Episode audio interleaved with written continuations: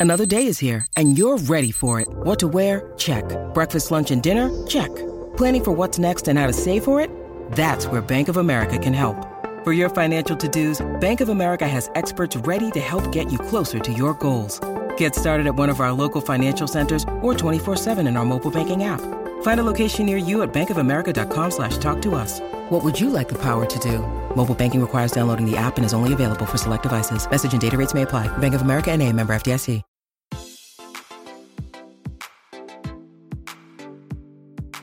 Este es un podcast donde hablamos de todas esas cosas que tu mamá te decía que eran tiempo desperdiciado. Videojuegos, películas, series y más. Somos tres amigos de toda la vida que hablamos apasionadamente de todo lo que nos gusta y más que mantenerte al día con noticias, vamos a compartir nuestras experiencias y recomendaciones.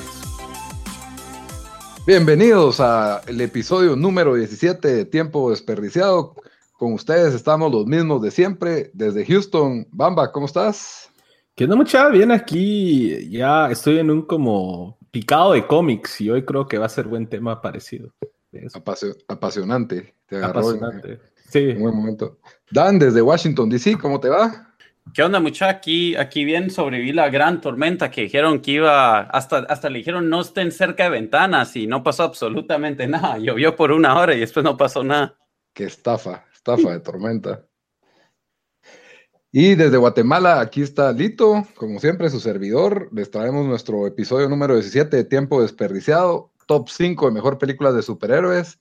Como saben, pueden escucharnos en iTunes, pueden escucharnos en YouTube, en Stitcher, solo nos buscan como Tiempo Desperdiciado. Pueden interactuar con nosotros en nuestra página de Facebook, Tiempo Desperdiciado, en Twitter, Desperdiciado. Y también tenemos un grupo para conversar más profundamente de todos los temas que hablamos, de lo que pasa en la semana sobre el entretenimiento, de todas las cosas que nos gustan, de series, videojuegos y películas.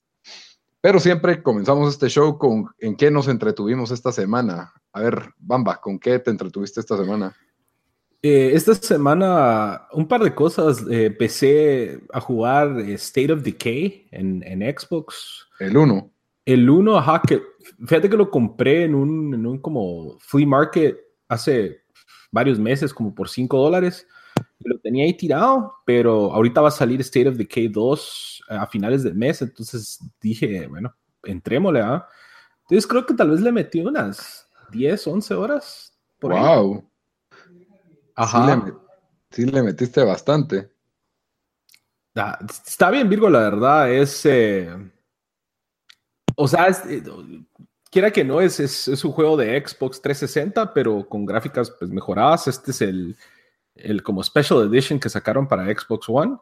Entonces, en las gráficas sí se nota que, que, todavía es un cacho de la generación pasada, pero el gameplay es bien interesante porque, o sea, básicamente, pues tomas el control de un grupo de sobrevivientes. O sea, es, cae en la típica de como Walking Dead o cualquier película de zombies, en donde está el grupo de sobrevivientes, entonces tenés que ir a buscar eh, materiales y medicinas y como que diferentes recursos para sobrevivir. Pero yo siento que de los juegos de zombies que he jugado y he jugado mucho, es el mejor en ese sentido, en el de, en ese proceso de, de juntar recursos, de, de, preparar tu base, de manejar diferentes personas. O sea, no solo jugás usando una persona, eh, usas a diferentes sobrevivientes porque se te cansan o paran heridos o cosas así. Entonces los tenés que rotar. Eh, entonces en ese como simulador de, de zombie, de apocalipsis zombie, creo que es de, lo mejor que he jugado, pero sí las gráficas y quiera que no hay, sí, se le nota a los años, pues, entonces estoy más que todo emocionado por el 2, por eso es que... Y, State of Decay 2 sale este año, ¿verdad? Al final de mes. Ah, ok. Y comparado con el con la versión de Telltale de Walking Dead, ¿cómo lo, ¿cómo lo ves? Porque yo siento que hicieron una dinámica de grupo interesante en esos juegos, siempre con el estilo Telltale, ¿verdad? Sí, es, es, bien diferente. El, de Telltale también tiene la dinámica, pero los juegos de Telltale siempre son más story driven. este, este, tiene su historia también y hay diferentes facciones. Está el, el, gobierno a través del ejército, está la policía, hay diferentes grupos de sobrevivientes. Entonces, este es más como RPG. Si le pudiéramos, o sea, va subiendo de nivel de puntería, de, de combate mano a mano pero es, ah, no es así como que vos escoges que va subiendo, sino dependiendo lo que más uses. O lo que hagas, ajá. Ajá, lo que hagas, eso, eso te va subiendo. Entonces esa dinámica tiene sus misiones de ir a rescatar gente y todo, pero hay diferentes misiones con las diferentes facciones y se va desenredando una historia que, que pues todavía no ha llegado hacia lo, a los, los twists, si hubieran, por así decirlo, A la carne. a la carne, pero en los elementos de RPG, vos sabes, I'm a sucker for that. Entonces, por eso estaba así bien, bien picado jugando ese juego. Aparte de eso, eh, leí unos cómics siguiendo en el rollo de, de, de cómics. Los, cada miércoles es aquí New Comic Day, por así decirlo. Entonces, cuando las, las tiendas de cómics traen lo que va a salir, todo lo nuevo a la semana. Entonces, por ahí leí Deadpool 300, uno que otro. Eh, y siguiendo en ese tema, me puse a ver la serie de Flash en Netflix, eh, que es la serie de CW de, de Flash. Eh, vi los primeros- Bottom of the barrel, estás ahí un poco. No, No es tan mala. League of, League of- ¿cómo se llama? De, de- League- ¿Cómo se llama? League of Tomorrow. Legends of Tomorrow. Es Legends Legends of- of Tomorrow. Eso es todavía peor. Eso sí es Scraping the Barrel. ¿Qué- ¿Y qué te ha parecido? Porque yo, yo vi la primera temporada casi que toda, pero no la terminé porque la verdad es que sí me cansó un poco. Yo vi los primeros dos, tres episodios y todavía lo quiero ver, o sea, todavía no me ha aburrido o alejado, pero es la típica serie de CW que es como que la- el mundo de Flash, pero con un montón de aspectos como de telenovela, por así decirlo. Por supuesto. Ajá, que son las le, gusta, clásicas. le gusta su mejor amiga, pero la mejor amiga está enamorada de un tipo que es más macho que él. De un policía todo guapo, macho, todo alfa. Ton, ton. ajá. Entonces caen las típicas, ¿va? Pero quiera que no, han tenido éxito las series de, de CW, o sea, sí, Sí. Le, le llega a mucha gente. Eh, fue como, también creo que volví a ver el episodio uno de Arrow, que esa la vi cuando iba saliendo, entonces vi la primera y segunda de Arrow, pero igual me desesperé eh, por todo lo, como dijimos, ¿va? lo telenovelesco y especialmente un personaje como Green Arrow, que es... eh, no sé, o sea, podría ser más dark, por así decirlo. Se empiezan a deteriorar también las tramas, así, empiezan como que... Pero ahí dándole, dándole paciencia porque es que la verdad escucho un podcast, otro podcast de, de como de, de cómics he estado escuchando que es de unos cuates y ellos miran eh, Son of Krypton, creo, que es la de... Krypton, creo que se llama nada más. La nueva, la CBS. Ellos están viendo ese y miran Flash y como que les gusta Flash, entonces dije, le voy a dar un chance. Sí, yo tengo el mismo problema que Kevin Smith. Oigo el podcast de Kevin Smith y habla apasionadamente de Flash y, de estos shows de CW, pero cuando los miro, digo yo, no, o sea, a él le gustan, pero a mí no. O sea, no, no, no me paro. Es, es buena televisión, pero no es como que me voy a sentar solo a hacer esto. Es buena televisión para, para ver mientras pegas estampas, mientras limpias un poco, no sé. Sí, Es- o sea, es no es como. Ajá, es relleno. Y ahorita que estamos en una especie de laguna de, de series, le hace ganas y es entretenido, pero la verdad, CW, la que más me gustó, la pararon cancelando, que fue la de Constantine. A mí- yo a mí me gustó Supergirl, la verdad. Flash, Flash todo lo resuelve corriendo bien rápido al final. Eso es cada episodio de Flash. Hay un problema y Flash tiene que correr muy rápido. Para ¿Qué más va a ser? ¿No es el mejor detective del mundo? Cabal, ¿O cabal. ¿No tiene super No es como que tiene muchas otras opciones. Cabal. Sí, Flash es como de esa mara con que jugás juegos de peleas y solo tiran la misma manada. sí.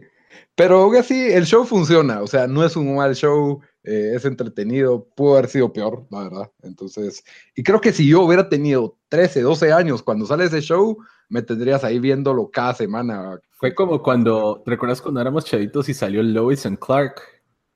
A la gran. Con- con- que era, era, ¿Ese era con Dean Kane o yo? Con Dean Kane, sí. Ese sí. Y la chava, y la chava, bueno, señora ahora, ¿verdad? De, ah, ¿cómo se llaman? La de, las mujeres del, ¿cómo se llaman? La, ay, ¿cómo se llama ella? Que era toda sensual, la, la Luisa Lane. A la gran- ahorita, ahorita te lo busco. Yo, yo sí, yo me recuerdo quién ¿quién es, pero no me recuerdo cómo se llama. Terry Hatcher. Terry Hatcher, sí, cabal. Y por cierto, descansa en paz Margot Kidder, que es la Luisa Lane de las películas viejas de Superman de los 70s y 80s, que fue la mejor Luisa Lane de todos los tiempos. Un minuto de silencio, no, Cinco segundos de silencio. Pues eso, eso es más que todo lo que he estado haciendo esta semana. ¿Y Dan? ¿En qué has estado? Eso- God, God of War Platinum. ahora que dijiste eso, no sé por qué me recuerda al. No sé qué stand-up de Chris Rock fue cuando está leando que los doctores no sanan nada y después dice: Doctors don't cure anything, eh, Superman can't walk Ah, la- na- this world. No sé, que fue cuando le había pasado lo de Christopher Reeves, que se cayó la de. verga. Qué, qué mala onda. Qué mala onda. Eh, bueno, yo esta semana seguí en mi, en mi, eh, en mi, en mi conquest del, del Platinum de God of War, que ya, ya estoy cerca, ya solo estoy, ahorita sí estoy en el último trofeo, los últimos dos, pero requiere que, que agarre uno que es bastante grindy, que sí va a ser como una hora y media, es solo hacer lo mismo. Y la verdad, me, ya lo había dicho eh, en el review que, que hicimos, que por si alguien no lo ha jugado, puede, puede revisar el review que hicimos. eh, para, como dije, está tan bien hecho que la verdad a mí me, me gustó sacar este eh, trofeo. O sea, creo que, que hay suficiente material después de darle la, la vuelta al juego y, y no se siente. eh, no se siente como un chore sacar todos estos trofeos, ¿verdad? Entonces estuve es- haciendo eso de videojuegos. No se siente como ver Westworld. No, para nada. Nada que ver, mala comparación. Westworld, buenísimo, ¿verdad? Hala, no, Westworld sí. Eh, ¿Qué más hice? Ah, eh, vi otra vez eh, True Detective Season 1, que la Hola, verdad, yo Really? creo de que si hacemos otra vez el, el show de, de los top 5 mejores, eh, mejores series de todos los tiempos, tal vez se puede meter ahí de top 5. Wow, Yo, no yo creo que Rocky está yendo a ser uno de mis, de mis eh, personajes favoritos en series. Ah, Tal y, vez esa, y esa también le está sacando de Platinum. ¿Cuántas veces las ves? Dos, dos, pero tengo, tengo que comprar, tengo que comprar la serie y oírlo en, con comentarios, audio commentary de los actores y el director Yeah. para, para poder Yo on- que trophy unlocked. esas- esa, esa temporada la he visto unas tres veces, tal vez. Es bien buena. sí, y, buena. y- y como siempre con, con shows que uno mira por segunda vez, cachas cosas más temprano o, o cosas que no había visto antes. Entonces ah, sí. En esa, en esa serie especialmente. me, lo, me lo disfruté Sí. Esa sí vale la pena el rewatch. en un fin de te lo, te lo, eh, te lo echas, ¿verdad? Y también comencé a ver eh, The Following. eh, Kevin ¿qué me- Bacon. cabal Kevin Bacon, que si no estoy mal, Kevin Bacon lo, fue uno de los que estafó Bernie Madoff, entonces por eso, por eso el pobre tuvo que hacer, Anda regresar a, a hacer shows en, en Warner o en CW, donde era ese show. Sí, he oído eh, buenas cosas de ese show, la verdad, pero no. Eh, sí, fíjate que solo he visto un episodio, eh, pero es interesante. em, Lo- bueno, lo o que- sea, no, no, no va a ser ningún spoiler, ¿verdad? Porque esto pasa todo en el primer show, pero eh, este eh, asesino en serie logra escapar de la cárcel y, mm, y lo que pasa es de que el following es de que ahora hay un montón de otros asesinos en serie, ¿verdad? Entonces no necesariamente él tiene que hacer esto, pero hay un cult alrededor de él y, y entonces solo ahí para mí es buen, como es, es, eh, el, el tema me, me intriga, entonces eh, sí, creo que sí lo voy a ver más, como siempre pasa con esos shows de, de, de televisión, eh, es un poco cursi con algunas cosas, las actuaciones, no, tampoco va a ser nivel HBO, ¿verdad? ¿Cuántas temporadas van? ¿O Fíjate que creo que van dos y, Ah, ya. o van en la tres, algo así. Ay, ay, ay. Está bien. Lo que pasa es de que si acabas de ver un show como True Detective y te vas a ver Cabal, The Following, sí vas a ser, es un poco. se nota el bajón. tenés, tenés que cambiar de formato o de, o de trama antes de, volver a ver que tenga más o menos la misma línea de un Nes- asesino sí, Ahí necesitas un palate cleanser Sí, antes de hacer algo- eso. Algo para limpiar el paladar. Sí, eh, pero la verdad solo, solo eso estoy haciendo este, esta semana de Pues entretenimiento. yo esta semana hablando de rewatches, yo rewatch Cobra Kai, los 10 Uy, bro. episodios. Uh, los 10. Porque es demasiado buena, es demasiado buena. Yo estoy encantado con esa serie. Creo que, creo que le podría dar una tercera, tal vez no esta semana, pero, pero sí, la vi con mi hermano, Fito, que, que le gustaba también Karate Kid y que ¿Le era, gustó a Fito no? sí, la verdad él no se lo imaginaba, él dijo, ah, soy medio buena, le dije, miremos uno, y si te gusta, seguimos. Y pum, los 10. como son cortos, se te van en unas cuatro horas, miras 10 episodios, entonces la verdad es de que vale la pena. no, no, no me... No, no paro de creer que ese show es bueno. O sea, casi tal vez ya me convencieron de ver un episodio, pero se me hace que, no sé, no, no, no se me hace que va a ser bueno. No, Sería interesante que lo vieras, Dan, porque ponete, Lito y yo somos fans de Karate Kid. Entonces, es como, como, creo que ni siquiera has visto la primera Karate Kid, ¿o sí? No, hombre, sí la viste, la tuviste que haber visto. No te acuerdas de nada, tal vez, pero sí la viste. ¿Dan? No, sí, Karate Kid sí, sí lo vi, no, sí lo he visto. Eh, no fue mis favoritas y creo que es un poco overrated, eh, pero no, sí lo vi, o sea, lo, lo, lo, conozco bien. Bueno, sería interesante ver qué, qué pensás vos de verla, si, si será que estamos cegados por... Te va a cobrar toda la, toda la malaguasa que le tiro a Westworld con Cobra Kai. Eso, eso es posible, eso sí es posible. Ah, no, yo prefiero Cobra Kai. O sea, ¿te imaginas? Es un show divertido, no es, no, no, es una, no es una serie eh, que te hace preguntas existenciales sobre la vida, ¿verdad? Es mucho más superficial, pero aún así tiene, tiene, tiene buena, buen material. ¿Qué estás diciendo? Perdón, vamos, te no, No, si me dicen que tengo que estar encerrado en un cuarto oscuro por 24 horas y viendo repetido Cobra Kai o Westworld, Cobra Kai mil veces. Aunque no hayas visto Westworld. Aunque no haya visto Westworld, prefiero ver Cobra Kai. y también vi dos películas. Vi una, una película que se llama Perfectos Desconocidos, que es española, que está en Netflix. Y la verdad tiene una premisa bastante interesante y juega muy bien con esta premisa de que es un grupo de unos, ¿qué? Son unos ocho amigos o seis, siete amigos y se conocen desde hace mucho tiempo y se juntan como que una vez por semana a cenar. Eh, y pues deciden esta noche, pues son varias parejas ya de edades de 35 para arriba. Unos están recién casados, otros ya llevan años de casados, ya tienen una hija adolescente, otros, eh, o sea, están en distintas etapas, pero son muy amigos, se conocen muy bien, son parejas y deciden jugar un juego que ponen todos los celulares sobre la mesa y el primero que suene un, mensaje, una llamada, tienen que verlo todos. Todos van a ver todos los mensajes de todos esa noche. Ah, no, gracias, vos. y obviamente todos los hombres, o sea, como dos hombres, como que no, que estupidez, que es privado, que no, ¿y qué tenés de miedo? Ahí enfrente de la mujer nadie se puede rajar porque todos como que, ¿y qué tenés que esconder? No, yo no tengo nada que esconder. Y escala de esa forma el, juego, ¿verdad? Y, las tensiones que maneja, las conversaciones y los giros que toma son bastante buenos.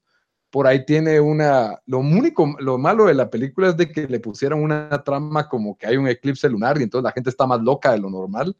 Creo que lo hicieron como para legitimizar de que si hay cierta locura en los personajes a media trama o exageración en sus emociones pero todo fue para, para darle peso a este asunto de que vamos a revisar los celulares y si entra llamada, tienen que ponerla en speaker y no puedes decir que está en speaker. Y si entra mensaje, todos tienen que ver el mensaje y tenés que contestar, ¿verdad? Ah, Entonces, todos viéndote, ¿verdad? Entonces, la verdad es de que es, la película es, es bastante entretenida.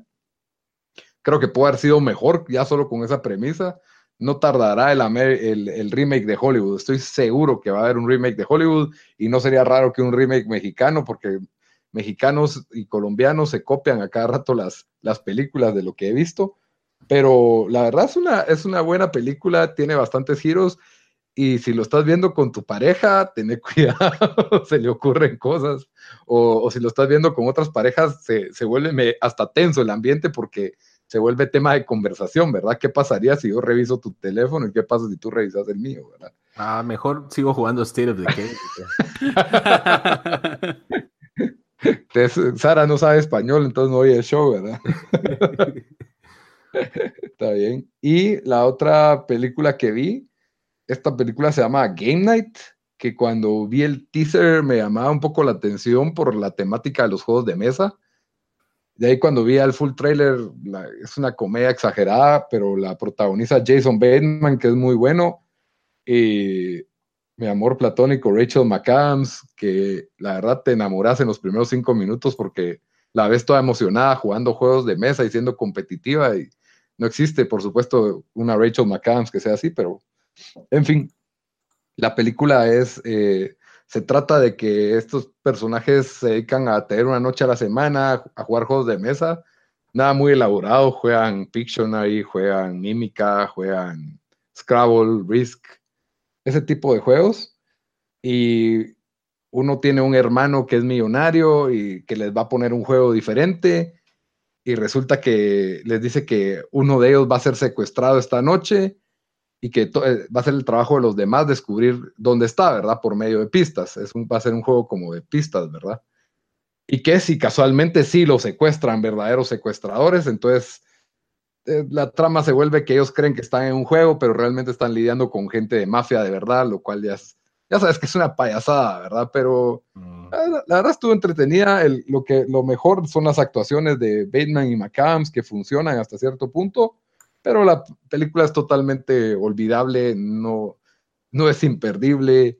Y si te la topas en, en la tele, en un momento que no tienes nada que hacer, está bien, pero no, no es una película que yo digo, tenés que verla o no te la puedes perder para nada. O sea, ah, funciona. Entonces, con eso cerramos qué hicimos en la semana. Y nos vamos al centro del episodio con el top 5 de mejores, películas adaptadas de cómic. Que la verdad es en honor a que acabamos de ver Infinity War y ya viene Deadpool y estamos saturados de superhéroes, así que ¿por qué nos saturamos más el medio discutiendo cuáles son las mejores 5 películas de superhéroes? Cada uno va a dar su top 5 una por una y las vamos a ir discutiendo, aunque primero empezamos con las menciones honoríficas. Pero antes, antes de discutir esto, la pregunta sorpresa. ¿Están listos para la pregunta sorpresa? Porque tengo dos. Dale, uh, el Daily Double. El Daily Double. Sí, la primera era muy convencional, como que ¿cuál es la peor adaptación de un cómic? ¿Cuál es la peor película de superhéroes? Uh, what is. Um, what is Catwoman? uh, sí. Catwoman es pésima. Catwoman o la, la, de Daredevil de Batfleck. De, de Ben Affleck. Esa es mala, pero yo no diría que es pésima a nivel Catwoman. O sea. Spider-Man 3. Uy, esa es también contender. Pero si tuvieras que escoger una banda. Ah, yo, Spider-Man 3, creo. Ok, ¿y Daniel? Ah, Catwoman es la que sale Halle Berry, ¿o no? Sí. sí. yo creo que esa es. Es hasta Razzie ganó y ella fue a recibir los Razzies y todo. Sí, yo, fue, Yo digo Spider-Man 3 nada más, porque Catwoman sí sabemos que es definitivamente lo, peor, pero Spider-Man 3 arruinaron esa, esos actores, esa trilogía y todo fue como. No, no arruinaron la trilogía, arruinaron Venom y arruinaron esa película, pero tampoco Batman, digo, Spider-Man 1 y Spider-Man 2 todavía se sostienen en lo que son, pues. Sí, pero llegaste al, culminar con esa mala película y con el desperdicio de que fue Venom, que pusieron al chatío de That 70 Show. Para mí, la peor es Amazing Spider-Man. Esa es para mí la peor película. Esa ni la he visto, fíjate vos. y son dos, para más fregar. Y, y no son la peor porque objetivamente la peor es Catwoman, obviamente, sino que y, por ejemplo, Spider-Man es un personaje chistoso con superpoderes. Ahí ya te facilita escribir escenas de acción exageradas y te facilita y es bastante humano. O sea, es el personaje más fácil de escribirle una historia. Todos lo dicen. Batman y Spider-Man son los personajes más fáciles para hacerles una historia por sus vulnerabilidades. No, o sea, yo no estoy diciendo, pero eso no es algo malo. O sea, el personaje es fácil de desarrollarle una historia porque es vulnerable y es fuerte, porque es millonario, porque otro tiene superpoder. O sea, tiene un balance que es fácil ponerle un villano y que sufra y ponerlo en aprietos, ¿me entendés? Como Superman es el más difícil porque por todos los superpoderes que tiene, tienes que tener una muy buena trama para que funcione, porque es difícil poner en aprietos a una persona que puede volar y es invulnerable, básicamente, ¿verdad? Entonces, teniendo ese potencial, tenés a, a este actor Garfield, que es un actorazo, tenés a Emma Stone, que ganó Oscar, y aún así la película es mala. Es que ahí, todavía no había ganado Oscar, ¿no? No, pero, pero era una buena actriz. Y, era y una las primeras dos, o sea, a mí me gustaron. Yo no sé, yo no sé si fueron tan, tan bien recibidas, pero, pero las primeras dos no fueron, o sea, no fueron malas. No fueron Pero la- terribles. Las de. Tobey Maguire. Ajá. No, esas son sólidas. Yo estoy hablando Amazing Spider-Man, son estas dos de Garfield. Ah, perdón, sí, sí, sí. Ajá. Sí, sí, sí. Yo creo esa- que vi una de esas, sí, la verdad es bastante mala. Y la dos especialmente le agregan a Jamie Foxx y a Paul Giamatti, que es otro actorazo también denominado a Oscar, y lo desperdician completamente, que por eso para mí Amazing Spider-Man 2 es la peor película adaptación de superhéroes, porque desperdician todos los recursos, pudieron haber aprendido de los errores de Spider-Man 3 y, y por eso yo, yo tenía que sacar mi rant de, de que la peor película de superhéroes o de cómics de todos los tiempos era Amazing Spider-Man 2. Válido. Y la, la segunda es, en este mundo tan saturado de películas de cómic y de películas de superhéroes y, de- y ahora hasta de villanos, ya no saben ni de qué hacer, ¿qué película les gustaría ver? ¿Cuál sería la próxima que ustedes dijeran, esa quiero ver o esa quiero que hagan? Puede ser Em, un reboot o puede ser una... Mira, secuela, yo, yo pero- quiero un reboot de las de X-Men, aunque ya viene una nueva X-Men, solo porque en el mundo de, de cómics, eh, eso sigue siendo mi favorito, aunque yo, yo, yo, lo, yo lo vi por la serie de la caricatura, ¿verdad? Pero por bastante es mi, eh, es mi favorita, entonces yo quisiera que se haga eso. Un reboot eh, completo con nuevos actores y personajes. Sí, un reboot, un reboot completo. con los personajes clásicos. Sí, Ok, bamba. Yo aquí tengo una de dos. Un reboot de Constantine, porque la primera también está en contención de ser las peores películas de superhéroes. Ah, la de Eh, Keanu Reeves. Sí, malísima. Sí, es mala, es mala. Y el personaje es nada que ver, o sea, leyendo a John Constantine en los cómics es, es otro. Por eso me llegó la serie de CW, porque ese cuate sí le pega. Es hasta inglés el personaje. Cabal. Y la otra es Swamp Thing. El Swamp Thing. He oído que varios fans de cómics quieren- se mueren por ver una buena es que adaptación. Swamp Thing, eh, el cómic escrito por Alan Moore es bien, bien bueno, fíjate vos, y, y es un material fuente para ser una buena película como para esta, esta era y con la tecnología que tienen. Yo creo que no se miraría así ni cheesy ni nada así como, Como las muy- adaptaciones que ya ha tenido, que, que no puedo decir que las he visto enteras, pero. pero sí ¿Sabías cuál, cuál me gustaría ver? Y no, voy a pasar un poco de pozo aquí porque no es como que leí un montón de este cómic, pero sí es un cómic que, que nos lo pasó un, un amigo nuestro y, y lo leí un par de veces y creo que el, que el, que el eh, personaje sería bien Virgo verlo en, en eh, ¿cómo se llama? En película. En, en película, sí. Eh, pero para mí Transmetropolitan creo que sería Virgo ver en, o en serie o en película. No, No, sé si. Bamba, vos estás familiar con ese. Yo no. Ese no lo he leído, fíjate, Rick. Es, es un No. anti-hero eh, como journalist. Bueno, entonces esta no es superhéroe, pero es, es el cómic de un como anti-hero. Eh, y se, a- se me hizo un poco como, ay Dios, ¿cómo se llama la, la película? Hace Fear and Loathing un poco. Se me hace, se me hace un poco como, como ese estilo, ¿verdad? Eh, y sí, yo creo, creo que- que sería Virgo verlo. Que estando leyendo que es un como medio homage a Hunter S. Thompson. Que es Ah, el ca- antes, ah, sí, entonces sí, sí, yo estaba mal con esa comparación, pero entonces sí, ajá. Está bien. Tenéis razón. Yo quiero ver el Capitán Planeta. A la, este, No, mentira. Pero sería, ahorita me puse a pensar y sería medio Virgo, la verdad. Pero creo que Ese- sería demasiado ridículo. Ese era, ese era ahead of its time con, porque tenía un cast así que me parecía bien United Colors of Benetton ahí. Era, era diverso Ajá. y tenía un mensaje bueno sobre la ecología. pero lo- era, era bien lame porque solo le tiraban basura o le tiraban como desechos y Capitán eh, Planeta se quedaba todo hecho droga. Pero a mí me encantaba ver esa caricatura, la verdad. Yo sí me O sea, yo también, a mí me llegaba. Fuego, corazón. y Nadie quería ser terrible. corazón. No, obviamente. El, No, el- no había wind también, era earth, fire, Sí, wind. No había digamos, wind, o yo me estoy imaginando. La, la chinita, la, chin- la asiática era de, era Ah, de, sí. de aire, la, el cuate era, no, la rusa creo que era fuego y el cuate blanco creo que era agua. O, No era el cuate blanco fuego. Bueno, tal vez él es fuego y la chava, la rusa era Y agua. él, y él como, y él el como de era las. Amazonias, que era hindú, no sé peruano. él era corazón. El corazón. Corazón. ¿No? Y yo lo que sí siento es de que en unos, porque todavía estamos un poco fatigados, pero hay que darle un reboot a Batman y a Superman.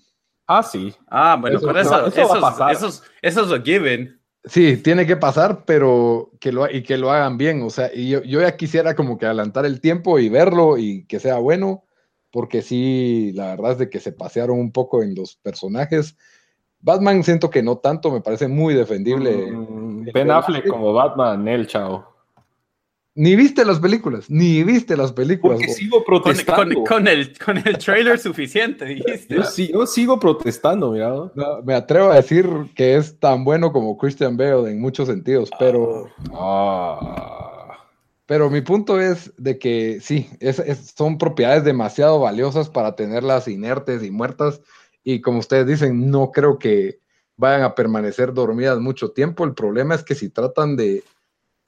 Yo creo que sí podría funcionar una película solo de Batman que no hemos tenido de, Ben Affleck, sí podría funcionar y no, no sería mala.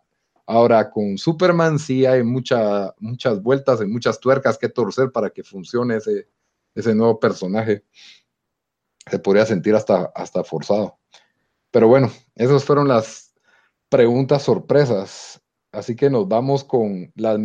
¿Quieren darle menciones honoríficas primero? Sí, sí. Yo solo tengo tres, así que por mí démoslo. Yo también tengo, es breve, ¿eh?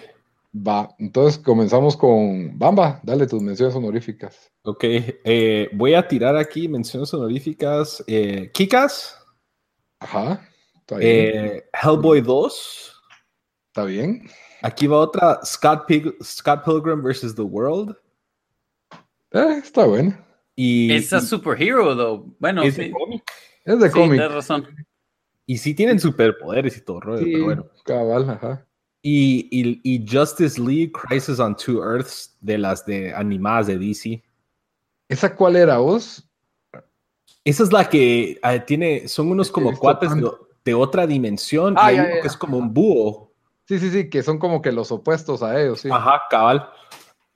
Que es el otro Batman, el que es el mero malo de la, de la, de la película, al final de cuentas. Correcto. Spoiler, spoiler alert. Sí, es buena.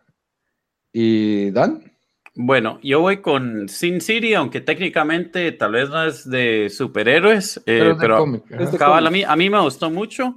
Eh, después me voy con la X-Men, la primera, y, y- y Spider-Man, por el hecho de que estas fueron, bueno, X-Men y, y Spider-Man fueron las caricaturas que yo más vi de superhéroes, eh, fueron los que más me gustaron, fueron, o sea, las vi múltiples veces. Y solo me recuerdo la emoción de, de verlo eso en, en, en, en- en vía real, por decirlo, ¿verdad? O en, película. Eh, yo sé que objetivamente tal, no son las mejores, pero, pero sí son de mis favoritas porque al fin, y creo que, o sea, son, o sea, son sólidas, tampoco son un desastre, ¿verdad? O sea, el- el- No son desastre. Ajá. entonces, eh, pero a mí, eh, a mí me gustan bastantes, entonces por eso, por eso las metí ahí. Yo tengo como 10. Dale.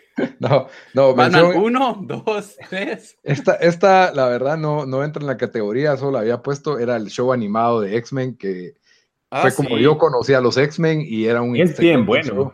Es, Es bien, bien bueno. bueno. Te dejaban continuará, tenía un arco, los personajes, cada uno era distinto, estaban bien dibujados, no eran como los super amigos, era, era algo diferente, ¿verdad? Eh, la mejor película animada para mí fue Flashpoint Paradox.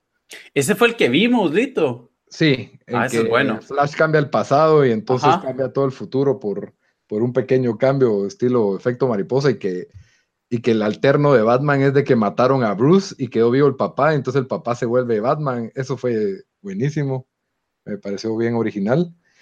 Y de ahí pues eh, siento que se merecen una verdadera mención honorífica Guardians of the Galaxy por tener el mejor soundtrack de todas y por juntar personajes divertidos, muy diferentes cada uno del otro, y porque era una franquicia básicamente desconocida, pues no, no desconocidísima, pero no era mainstream, y la volvieron Sí. ahora en una... Sólida, me- mejor que cualquiera de las películas de Iron Man, de una vez lo digo. Sí, Ah, de acuerdo. Eh, de ahí X-Men First Class, para mí Es buena. es la mejor. Esa es como la cuarta de esa serie, ¿verdad? pero es que fue un reboot básicamente. Ajá, ah, el reboot, ajá. Ah, es un reboot y lo, lo hicieron en, en, la época de la Guerra Fría. Los actores que escogieron para Javier y Magneto son excelentes. Esa es la mejor de X-Men para mí. Puede ser que sí, la verdad, pero, pero, es, mm, pero es que no saben todos completos, como salen medio jóvenes. Ah, cabal, eh, pero es una buena historia de origen y le dio nacimiento a este nuevo universo de X-Men que funcionó bastante bien. De ahí Avengers, siento que lo que lograron hacer es un, el, hecho de que hayan hecho un fenómeno mundial. No, la película objetivamente ya no es tan buena, yo ya no la puedo volver a ver. La vi bastante, eso sí. Pero el hecho que hayan logrado que cada personaje tuviera su propia película y de ahí hicieron una película donde los unían a todos y que ahora todo el mundo ya sabe que tiene que esperar que haya una escena después de los créditos. O sea, lo que han logrado, la verdad, fue bastante ambicioso y, y que era que no ha sido un éxito entonces, ¿Sabías solo rapidito hablando de eso, no para desviarnos del tema, pero yo lo que de verdad quisiera es un juego, imagínate un videojuego de Avengers, o sea, pero bien hecho. Eso sería un mega hit. Creo que está en el making. Square Enix está haciendo uno. Uh, Lurun. Pero también ya hemos visto Ultimate Alliance y no fue la gran cosa. A mí me gustó, yo sí, yo sí, yo sí leí la vuelta a esos juegos. Eso lo jugué un montón con Chris. Yo lo pasé, yo lo pasé, pero tampoco me quedé así. No, como... pero, pero lo que te digo es de que, va, eso objetivamente no era tan bueno, pero el hecho de tener todos estos diferentes superhéroes ya, o sea, uno lo compró solo por eso. Sí, yo lo jugué, o sea, leí la vuelta y todo, los el, dos. El, el, principal problema a veces, de que saben que lo vas a comprar aunque el juego no tenga calidad. O, entonces... o, el de, ay Dios, ahorita se me fue el nombre. ¿Cuál es el de pelea de DC? Eh, ah, Injustice, Injustice, Injustice, Injustice, O sea, yo no juego, yo no juego juegos de pelea y lo compré solo porque es superhéroes y pelea. O sea, es, es bastante fácil, o sea, de vender esos juegos al mainstream. Cabal, es, es bien fácil y están bien hechos, la verdad. Y aquí, pues, Aquí estas son las de verdad, menciones honoríficas que siento que, que merecen es Dark Knight, Dark Knight y Dark Knight Rises. Siento que son lo mejor que hizo Nolan. Siento que es una verdad, es una verdadera. Una de esas está en mi top 5. Estoy seguro que está, por eso. Ajá, no voy a hablar mucho de eso, pero la verdad lo que hizo Christopher Nolan fue darle una calidad premium a una película de cómics. Ya lo había hecho Tim Burton, pero solo con una, las de Nolan las llevan a otro nivel y Superman 1, porque es la película que comenzó todo. Si no existe Superman 1, no habría hoy ninguna película de superhéroe. Fue un éxito. El lema de la película era You will believe a man can fly. Y todo el mundo le fascinó. Todo el mundo creyó que Superman volaba. Eran los 70s. El tema de los, Superman. El, la canción de John Williams, Christopher Reeve como Superman. Eh, tiene, el mejor Superman que hemos tenido. También. O sea, en, la, de los últimos 40 años, no, no sé antes de eso, la De los últimos 100, porque si te pones a ver las... los de antes, había uno que era hasta gordito, creo. El cabal George Reeve, que es el actor. y, y sí, y tiene, yo acabo de ver la escena en que Luis Alén se sube a un helicóptero y el helicóptero se empieza a caer de un rascacielos y es la primera escena donde ves a Superman actuar y se cambia y sale con su traje de Superman y un negro pimp le dice, that's a bad outfit. Así. y entonces se cae, se cae Luis Alain y, y, dice la línea memorable de, y él dice, I got you, y you got me, who's got you, dice Luis Alain, y en eso se cae el helicóptero encima y ves a un hombre tener a una mujer en una mano y a un helicóptero en la otra volando para arriba, y eso nunca se había hecho antes. Entonces, por ser pionera, para mí Superman 1 definitivamente merece una mención honorífica. O sea, yo creo que esas películas, y tal vez porque la vimos de, de Widows, entonces hay algo de nostalgia, pero, o También, sea, sí, yo creo que todavía, todavía, o sea, todavía se puede ver hoy en día. Sí, yo sí, yo sí. La yo, yo sí, por lo menos. Ajá. Y tiene a un Superman carismático, Cabal, agradable, que... que... le guiña a la pantalla al final. Eh, es divertido Clark Kent, es divertido Superman, eh, es un medio un dork y un buzzkill porque no deja a Luis Alén fumar, pero, pero o sea, es un, buen, es un buen ejemplo de Superman, especialmente comparado con las otras rendiciones de Superman que hemos, que hemos tenido. Pero, pero bueno, vámonos al top 5. Bamba, tu número 5. Ok, esta es la mejor película animada de superhéroes que hay y que ha habido es eh, Batman Under the Red Hood. Wow, buscando ahí abajo en, en, las profundidades del pozo. No, Lito, ¿vos, ¿vos, has visto esto, sí o no? Espérate, no, yo vi, no, sí, sí la vi, pero no me recuerdo de nada, así de buena fue porque no me recuerdo de nada. Porque Va- vi esa y Mask of the Phantasm. va sacando su hipster card de. No, esta es de 2010. Esa es la, es la historia de Tim, de, no de- Donde matan a Robin. Cabal. Eh, estoy aquí, Sí, las ajá. notas, de Jason Todd. Spoiler alert. O sea, Ajá. es para... Aquí- como aquí que- es Robin, si uno ya no sabe cuál es. cuál es. Aquí se supone que lo matan eh, el, el Joker y que si no se muere y él se vuelve Red Hood, spoiler alert, pero ya a estas alturas del partido, si no han leído el cómic o no saben la historia, me es como que su culpa. Y se trata de la batalla de, de- de Red Hood que quiere ser un como un vigilante, pero quiere matar a los malos, ¿va? Y Batman, que, no, que tiene su regla, que no mata a nadie, eh, tiene uno de los mejores finales de, de- de las películas animadas o de, de- de cualquier película. Y de hecho, para mí, esta debería ser una película ya con, con actores de verdad. Creo que sería buenísima. Con Ben Affleck. No, sin Affleck. No, no la miro, yo sigo protestando. Pero sí, la historia de, de, de Jason Todd creo que es de las, de las mejores. O sea, todos los Robins tienen su historia, pero este es el que siempre desde que era Robin era como que medio maleado y toma como que este camino que al principio es malo, de ahí es bueno y ahora en día en los cómics es, es como Pero que... es igual al, al nuevo Robin, que es Damian, que es el hijo de Batman y también es bien maleado y también es matón. Entonces ya. Pero es diferente. Damian es su abuelo es Ra's al Ghul, es el verdadero hijo de Batman, entonces la dinámica entre él y Batman es bien diferente. Sí, eso sí, eso sí. E- Es bien diferente. Incluso las películas de las animadas con, de- con Damian Wayne se, se mira la dinámica entre él y, y Nightwing y todos Pero diferentes. también ta- quiere matar. O sea, Correcto. Batman sí. no- o no- sea, él fue entrenado no- por los asesinos, los Ra's al Ghul, pues. Sí, y- cabal. Asesinos, entonces, pero no, yo esta la super recomiendo y el final, en serio, es, los últimos 10 minutos de esta película es de lo mejor. Ese es mi 5. Muy bien. Muy bien. Dan tus cinco.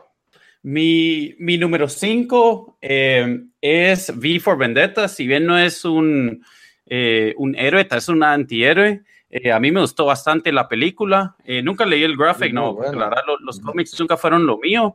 Pero yo creo que cualquier película que tener un, un mensaje antigobierno hasta cierto punto me, me- me va a gustar. Eh, yo creo que la película es buena, o sea, y, Es y es una película una película que, que- que todavía la puedo ver. O sea, hay pocas películas. Realmente hoy en día es, es muy difícil que yo, que yo quiera ver una película más de una vez, pero esa hasta la compré en DVD y todo. Entonces, eh, a mí me gustó, me gustó bastante. Creo que es bien actuada, eh, entretiene. Eh, ahora, ahora, si es, si es fiel al, al, a la- al graphic novel, no sé, probablemente no, porque la mayoría de esas películas no son, pero, pero a mí me gustó la película. Algo a tener de fiel, pero sí, eh, la película es muy buena. Y mm, yo la verdad la debería tener en mención honorífica, pero se me fue la onda con B for Vendetta. Sí, es, es que hay una- tantas, Fatos. Hay Sí, tantas pero- películas. pero sí es una excelente. El personaje de. Uy, ¿cómo se llama? B se llama, ¿verdad? Sí, Vi. No. B, ajá. Ajá. Es, es Y buenísimo. como se- bueno, y Natalie Portman sale también ahí. Sí, Natalie Portman, que es como que la forma en que lo llegas a conocer a él. Es como que el mecanismo. Sí. Bueno, Bamba, tu número 5. No, Ya había dicho, es tu turno, ¿no? Ah, perdón, entonces es la mía, perdón. Sí, sí, cierto. Vos dijiste la de Cri- Crisis on Infinite. Es que atrás de Edit Magic, nadie vio que yo estuve, que tuvimos que parar el podcast por cuatro minutos por problemas técnicos míos, entonces Salito se le olvidó. Esa tormenta, habíamos hecho- esa tormenta sí era de verdad, entonces. eh, no afectó en nada más que el internet que está subterráneo, así que no, no sé qué diablos, pero Bueno, mi película número 5 es X-Men Days of Future Past, porque creo que es la, es la mejor película de X-Men que hay, es la culminación y hace un excelente trabajo en que agarra personajes de la franquicia anterior con la nueva franquicia y los mezcla. Y aún así la trama tiene sentido, tiene viajes en el tiempo, tiene, tiene una secuencia de acción increíble de Quicksilver en cámara lenta, que fue, fue muy buena. Eh, aparte tiene, sale Peter Dinklage, las actuaciones son buenísimas, Magneto en su máximo esplendor. Para mí es la obra cúspide de X-Men y, no hay, y, es la, me- o sea, solo porque sea la mejor película de X-Men, excelente manejo de personajes, está, maneja bien la, la, dualidad de Javier y Magneto en cómo se van a relacionar con los humanos y los mutantes, tiene, la relacionan con eventos históricos, solo con eso para mí X-Men Days of Future Past hace un full circle, pero, pero sí, me, me encantó la, la sólido, idea. Sólido pick esa. y es una de las mejores historias de los cómics también, de esa, de esa saga de Days of Yo, Future yo Past. honestamente, todas las X-Men, yo creo que es la película que, porque han habido unas que gente dice que no es mala, pero a mí me gusta tanto ese mundo que yo me las disfruto todas, la verdad. A mí la verdad no me puedo, yo no puedo volver a ver una de las primeras tres de X-Men, ya no, no me gustan. Ahí estoy de acuerdo con Lito. eh. Ajá. Ya ni, ninguna funciona ya para mí, más que el origen un poco, pero de ahí tienen escenas, o sea, la 3 no tiene nada de memorable, la 2 solo la escena al principio que no tiene nada que ver con la trama y... La 3 es donde sale Deadpool, pero le, le cosen la boca. No, no, esa es una de, de Wolverine. Ah, Esa esa es bien. Esa también pudo haber sido una de las peores, fíjate también. No, las de Wolverine no son tan malas, mucho. Ah, la no, esa de cómo tratan a Deadpool ahí. man, yo que le saca espadas a los brazos. Y sale Gambit también, ¿va? Y Yo creo que sí. Cabal. No hay una Gambit en producción como por 10 años que han dicho que lo van a hacer. Sí, pero no hay modo que despegue ese, ese proyecto. Para mí, Gambit y, y Rogue eran los mejores personajes de X-Men y la forma en que los usaron en la película fue tan mala. Bueno, Gambit ni. Wolverine es el mejor. Gambit, segundo, pero. A mí Wolverine nunca me, nunca me gustó. Entonces, pues por eso no. Y Hugh Jackman tampoco, todo el mundo lo ama como Wolverine, y a mí me parece. Yo creo que es buen Wolverine. Es un buen Wolverine, pero no me parece como que, wow, el Ultimate Wolverine. Eh, sí es apegado a los cómics, siento yo. No porque Wolverine mide como 1.50 y Hugh Jackman mide como 1.90, pero. Pero la magia del cine, este Tom Cruise mide como 1.30 y es como 2 metros en las películas de Misión Imposible. Ese le, le saca dos pulgadas a Peter Dinklage, pero. pero- Cabal. Bueno, número 4, Bamba. Ok, esta no sé si medio, bueno, Lito medio lo habló entre sus eh, ono- menciones honoríficas, pero esta para mí es una de las, una de las mejores películas de Marvel, es eh, Guardians of the Galaxy, la primera. Es buenísima. Solid sí. pick. La verdad, yo lo había puesto en mi, en mi, en mis menciones, pero no quería hacer la lista muy grande, pero es buena, a mí me gustó. E- esos characters son de los, de los más chistosos de- del comic book world, siento yo, en cine, en cine. Cabal, y de hecho, o sea, mencioné hace como dos podcasts que volví a ver la 2 hace poquito, a pesar de que la 2 no es, no es como que de lo mejor, los personajes pueden cargar, o sea, pueden quitar todas las deficiencias de la historia. Ajá, compensan. Porque uno está tan, o sea, tan invested y tan, tanto que le gustan uno de esos personajes que hasta, o sea, no importa que la historia sea mala, no mala pues, pero tampoco es la gran cosa. Y entonces eso creo que le da, es más como que el testament de la uno, que, que pudo agarrar todos estos personajes, como dijo Daniel, que para las personas que no leen cómics son, o sea, es un mapache, un árbol, un cuate verde, un cuate con una pistola y una chava verde. Pero, o sea, ellos tienen sus pasados y todos los cómics, pero siempre han sido como personajes medio obscuro, medio oscuros de, de- de- del cine y se volvieron ahora estrellas, por así decirlo. Ahora todo el mundo reconoce Star-Lord y Incluso Groot. en el mundo de cómics no son de los más Cabal, son, medio, diría yo, ¿verdad? son Sí, medio yo- rebuscados ahí. Yo me enteré del cómic cuando vi que un poco antes, cuando, cuando empezaron de que dijeron que iban a hacer una película y que iba a salir el chavo de Parks and Recreation como protagonista. Y ahí fue cuando dije, voy a leer ese cómic y me encantó. Yo leí varios. Ah, sí lo leíste. Sí, leí, no, o sea, obviamente vi- no todos, pues, pero vi varios, leí varios ejemplares, me encantó que el mapache era todo especialista en armas.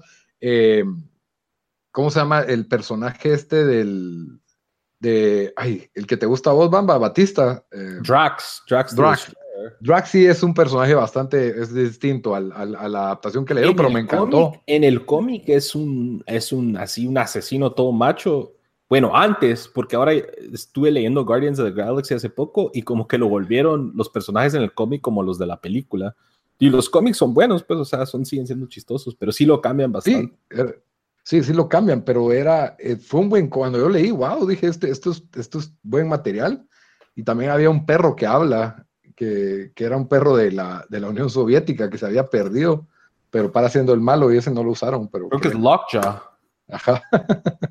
Sí, pero no crea, yo siento que crean un, un- o sea, ahí sí los, del, los de Marvel y los directores y todo, del- los que planean el MCU, o sea, agarraron a estos personajes que no son Iron Man, Capitán América ni nada de eso y los volvieron casi a ese nivel en- con respecto a- al sentimiento del público. Y, Y, aunque creo que no hubiera funcionado si no hubieran tenido esas 10 películas antes de que ya todo el mundo estaba prendido y tírenme lo que sea, vamos al cine a verlo, pues todo el, todo el mundo está viendo Ah. estas películas en el cine, pero sí, aún así sacaron Guardians of the Galaxy y lo volvieron en un fenómeno mundial. y el soundtrack de lo mejor, de la, o sea, me gusta más Awesome Mix Volume 1 que el 2, pero el 2 todavía tiene un montón de buenas. Y el casting, o sea, Chris Pratt no era nadie, no era nadie antes de hacer, era el... Ilustrador de Parks and Rec. y lo volvieron en un tipo que se despegó al éxito después de, de Guardians of the Galaxy. ¿A, a quién se le hubiera ocurrido poner a Batista? No, ese tal vez sí. Pero él nu- nunca había actuado, al menos que yo sepa. No, pero, pero era un personaje fuerte y, y sí, pudieron, eh, gracias a Dios no pusieron a, A la roca. a Vin Diesel, Pero Vin Diesel es Groot. Es Groot, y, y Bradley Cooper es, es Y Rocket.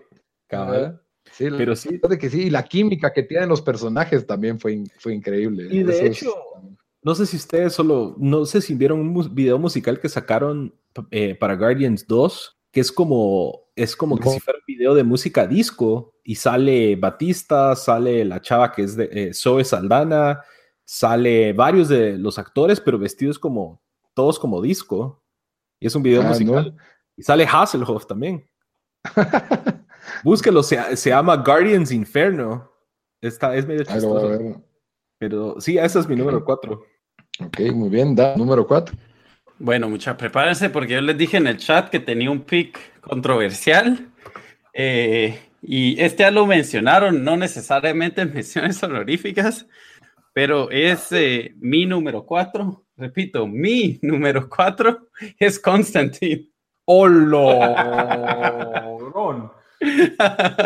Eso. A mí me gustó bastante. Yo hasta para tengo. los- pero para los seguidores de Twitter, estamos buscando un nuevo anfitrión. Manden su currículum con carta de No es pastor. tan mala la película. No es, tan Mala, no. Ah, no. No. No lo puedo, no lo puedo, no lo puedo. Mira, no, yo, yo, no está, sí, o sea, uno no está mal. No sé qué tan fiel, eh, o sea, yo creo no que un montón- fiel, no es No es fiel. nada. fiel al cómic. Vaya, pero eso no me importa, pues nunca leí los cómics, pero yo siento, o sea, y tal vez ahí va que me gustan como que los anti-heroes, pero eh, para mí el personaje y el mundo en que está eh, me lleva bastante y yo me gusta, eh, yo sé que a Keanu Reeves de carreata, pero yo siento que, que, que le hace huevos como actor, o sea, las películas Él es en que actor, usualmente. Me gustan. Eh, yo no entiendo por qué recibió tanto backlash esta película. Yo creo que fue más de los fans de los cómics, porque como película, it's thor- thoroughly enjoyable, especialmente para mí. O sea, para que yo la haya comprado en DVD. Ulurum. ¡Holo! Esas no, lo- esas no te las regalan en Walmart cuando compras una libra de jamón. Esas son de, las- de las que encontrás en, en esos que tienen por En un dólar y eso canasta, hay una canasta en el medio. Puede Sí. ser, yo, yo la compré para, para Black Friday, eso sí, pero, pero que la yo, compré. yo decía blasfemias, babamba. Ala, no puede ser, muchachos. Pero para los, los verdaderos fans de, de Constantine, yo les recomiendo el arco de Injustice de Constantine, es increíble. Sí, la dinámica que él tiene con Batman es muy buena, es, es, es un excelente personaje, pero la película en sí no es tan mala, yo sí lo reconozco, la película a mí no me parece tan mala, no me fascina el tema, no me fascina el personaje, me daba igual porque no había leído al personaje en los cómics hasta que lo leí, dije, ah, con razón, no tiene nada que ver, por eso a la gente no le gusta, pero sí era difícil que funcionara en la película porque es bastante oscura y eso ya no atrae, o sea, deja afuera al- a un público mainstream y el público que le va a gustar es el fanático de los cómics y ese público no va a gustarle los cambios que sufre Constantine en la película. Entonces, por eso la película fue un, fue un fracaso en taquilla, pues. Por eso es de que no. Pero ahí tenés que pensar, o sea, va, ¿cuántas personas en el, cuántas personas han leído el cómic de Constantine? O sea, eso creo que no, no es el make or break de que si ha sido querida o no, simplemente es mala. Pero en el mundo, no, yo estaba viendo el IMDb, Pero- no estuvo tan mal. Y, en, y el, y el eh, ¿cómo se llama? En Rotten Tomatoes tampoco le fue tan mal. Ahorita voy a buscar cuánto era. No, yo entiendo que no te parezca mala, pero que llegue a un top 5. a mí me gustó, ¿qué puedo decir? Es de esas películas que de verdad me gustó bastante. le he visto como bastante. los chavitos, como dicen los chavitos gringos, I'm shook. I'm shook ahorita. También te gustó Westworld, así que tenemos que entender. no, a vos te gustó Supergirl, así que no sé. No, está bien, está bien. Bueno, Dan, eso fue bien controversial, fíjate, no lo dejé venir. Yo les dije, yo, les dije, yo sabía que iba a ser. Es más, yo dije, hasta dije, ¿será que lo, que lo puedo tan alto? Porque sé, pero no, de verdad me gustó, me gustó, es, es mi top 5. Cuando, Dan, cuando vengas a visitar a mi casa, ahí tengo creo que los primeros ocho trade paperbacks de Constantine, el original, de Hellblazer. Ahí te echas una leíta y me decís la diferencia. Puede decir que es esta blasfemia, nada como la película. este ni siquiera es Keanu Reeves. no, ni Keanu Reeves. Porque es que es, siento que Constantine fue como John Wick en el infierno, o sea, en el, con ese, ese mundo abierto, ¿verdad? ¿A vos te debería hallar ese, ese mundo, Lito, que, que pues tampoco trata mucho la religión, pero como el over, como... Es real, que hay, un, que hay ángeles y hay puertas al infierno y hay agua bendita y hay cruces y él está en medio de este rollo, pero eso, eso es lo que lo hizo interesante, el mundo que destapa, pero la trama no... Me, me acuerdo que el ángel para siendo el malo, no me acuerdo que haya sido muy memorable, los efectos y no me fascinó, o sea no, no me, a mí me gustan los superhéroes y no es mi tipo de superhéroe. Entonces, por eso es de que, y la película en sí no fue la gran cosa, pero tampoco me parece pésima, pues, o sea, hay peores para mí. Bueno, Bamba, voy a este tu número 4, que era la de Guardians. Guardians. Y yo, mi número 4, también el universo Marvel. Para mí, Thor Ragnarok es tal vez la mejor película de este universo Marvel. Esta fue dirigida por Tika Waititi es la tercera película de Thor. Em, es difícil mantenerse. no, es, el hermano o la hermana de Tila Tequila o cómo se llama.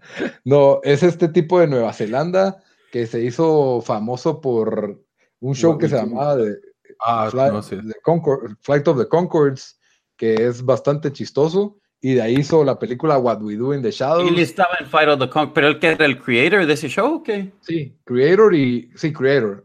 Pero, pero eso era como comedia. Qué raro que pasó de eso a una película de superhéroes. Pasó de Flight of the Concords a What We Do in the Shadows y pasa a una ah, película de superhéroes y todos dijeron, ¿cómo fregados le dan una película con acción exagerada, con Thor y de Marvel a Tika Waititi? Y nadie se lo esperaba, pero la película para mí Primero, tiene el componente del humor. La película es divertida, no hay un solo minuto que me haya aburrido. Tiene, y el humor que no está forzado, sino que me pareció legítimamente chistoso. Hicieron a Thor en un personaje interesante y logró que Thor fuera un personaje interesante, el cual no era en sus primeras dos películas. Chris Hemsworth hace una muy buena actuación y tiene muy buena química con el personaje de Loki. Lo otro es que no solo la película es chistosa, sino que es como una ópera espacial con música electrónica que me, me gustó mucho, el personaje femenino de Valkyria, la, cómo interactúa con Hulk, o sea, la, la villana también eh, da, realmente es, un, es una verdadera oposición a Thor, le, rompe el martillo, eh, Thor hasta pierde un ojo, eh, lo atrapan, pasa por, o sea, el personaje principal, Thor, tiene, no solo tiene un villano formidable, sino que Thor tiene un arco también muy bueno de crecimiento, de humildad, y por lo tanto, para mí es lo que, a lo que voy a ver una película de superhéroes. Quiero irme, quiero ver buena acción, y el soundtrack, que tiene esa canción de... Mm, Immigrant Song. Immigrant Song, que idiota soy. Immigrant Song. Es, es increíble esa canción. ¿Cómo, de Led Zeppelin, cómo la usan en Thor, es, es buenísimo. Por lo tanto, para mí Thor está entre las mejores películas de superhéroes porque es a lo que uno va al cine a ver una película de superhéroes. Una película donde el personaje sufre, crece, aprende y tiene un villano formidable. Y, y, me la paso bien. No voy a sufrir, no voy a hacerme preguntas existenciales sobre mi vida. Tiene excelentes elementos. Ok. Bamba, tu número 4, Immigrant Song de Led Zeppelin, no sé. Número 3. Vamos por la número 3. Es, eh, bueno, es Avengers Infinity War. Yo creo que ya hablamos, hablamos a, a, profundidad y de hecho aquí el plug tenemos un review entero dedicado a esto, entonces escúchenlo, ahí están mis opiniones, pero es la mejor película del universo Marvel para mí, entonces sí es la Estoy de acuerdo, yo iba poner menciones, pero se me hacía muy, como muy, muy too soon. Sí, un poco también, pero sí, la verdad es de que sí, es, es muy buena. Simón, esa es, esa es mi número tres, porque para qué, ya, ya lo hablamos al episodio pasado, no, no, no me voy a meter así más. Bueno, sí, yo estoy de acuerdo, es la mejor del, del, del, del mundo Marvel. De, bueno, por lo menos esas 19. La segunda mejor, en mi opinión. Dan, tu número 3. Sí, mi, yo, mi número 3. Eh, yo al final paré metiendo esta, si bien no es del, o sea, de, de, de la peli, todas las películas de X-Men, es de mi personaje favorito. Logan puse yo. Logan. Creo que, ajá. Yo la tengo eh, número 2. Ah, nice. Pues bueno, si quieres esperemos a que vos la tengas en 2 y ahí la discutimos, pero mi 3 es Logan. Tu 3 es Logan, sí, excelente. Eh, mi número 3, estoy seguro que ustedes también la tienen en 1 o en 2. Watchmen. Uy, yo la, okay. yo la tengo, no voy a decir en dónde, pero, pero yo, ta, yo también. Yo... Ah, también. Okay. ¿Qué, qué, la discutimos en el que la tenga de último. Sí. Sí. Ah, entonces, Bamba, pasemos a tu número 2. Uh, es Watchmen. yo la tengo, yo la tengo un poco más arriba, obviamente. Ah, okay. Spoiler alert. Spoiler alert. Ok, ah, Dan. Tu número dos, yo, ¿no? yo, tengo número 2, eh, Batman The Dark Knight. Ah, Eh, bueno, esa, esa, también la tengo yo. El, la discutimos en el debate.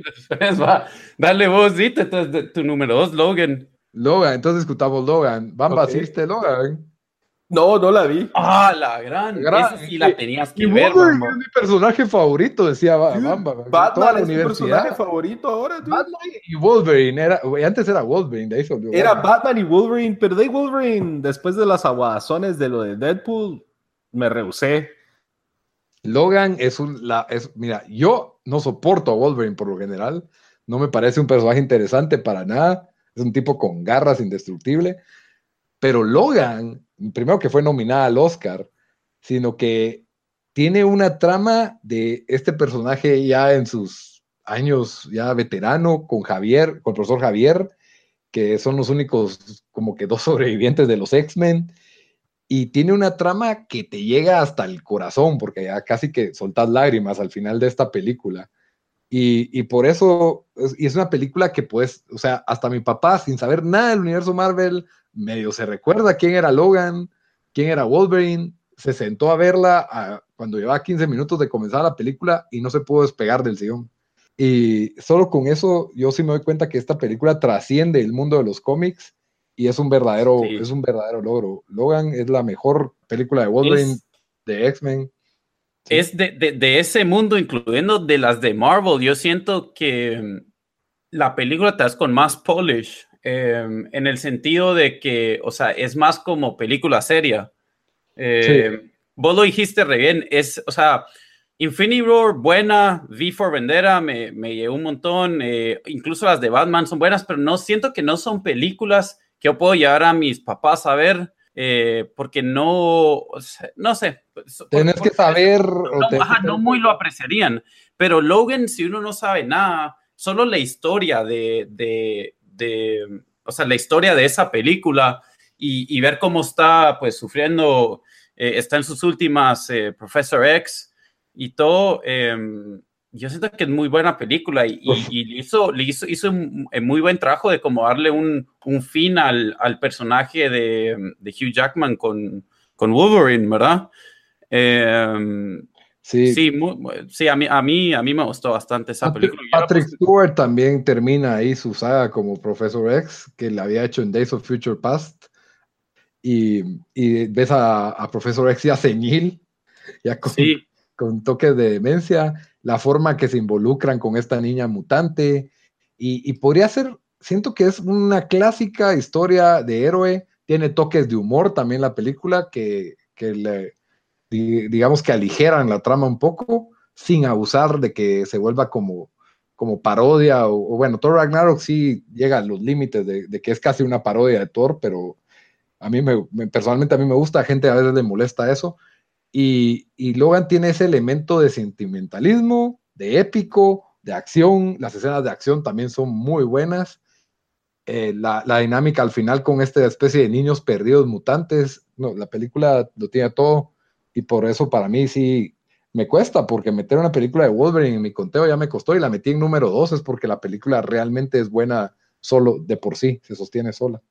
Sí, estoy, estoy de acuerdo en todo lo que, lo que dijiste. Y Bamba la harías de ver. Esa es sí, buena película, solo es, es, buena película de por, por sí. Es como, es como que si dijeras que Constantine está en tu top 5, así de blasfemo es que me visto Dude, yo, yo honestamente fui al cine a ver esa de Wolverine cuando sale Deadpool. Ajá. Y salí tan enojado del cine de que había desperdiciado mi tiempo y dinero viendo esa retrasada, esa tontería, que dije yo, no, no vuelvo a ver una película de Wolverine. A mí nunca me gustaron. Yo vi creo que una y, y no me gustó. Y, Entonces, y... esa fue, vos sabes que cuando me agarran mis protestas, digo yo, tiene que ser algo trascendental para que lo mire. Pero bueno, de repente, si ustedes hablan tan alto de ella, tal vez la miro. Yo Logan ni la vi en el cine porque no me gusta Wolverine y tuvo tantos buenos reviews y todo que dije, bueno, le voy a dar la chance y me impresioné, la verdad. Es una obra maestra. Bueno, y entonces estábamos en la 2. Esa fue mi 2. ¿Qué otra dos teníamos pendiente? La no, ya, de... ya todos teníamos repetidos, entonces creo que pasamos al 1 de Bamba. Cabal. Ah, ok, el 1 de Bamba. Dark, bueno. The Dark Knight. Cabal. The Dark Knight, eh, película de Christopher Nolan, es la segunda de la trilogía.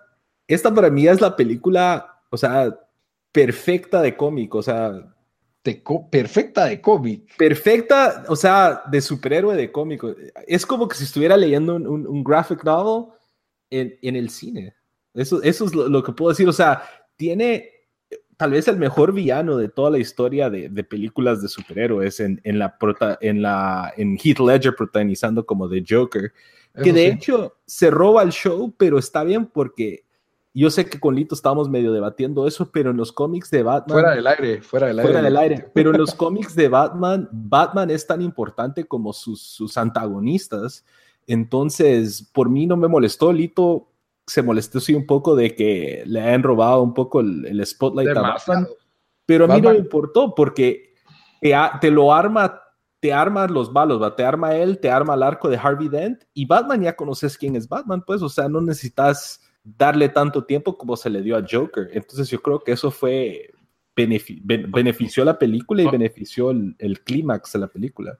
Para mí esa, esas películas de, de Nolan y especialmente esas era como ver las películas de, de superhéroes por fin como grow up o, o ser para, para, gente adulta. Eh, yo me recuerdo la escena cuando roba el banco y se echa a, lo, a los otros que están que, que, están en, que están robando con él. La, la, mejor escena, la más memorable, no es de Batman, pero sí, dale. dale no, sí, por eso, pero, pero la, la, o sea, la película, eh, siento sí que por primera vez, porque en la gran mayoría de películas, si bien de, de superhéroes, si bien mataban a gente, era como que nunca lo podías ver y era así hecho como en una forma infantil.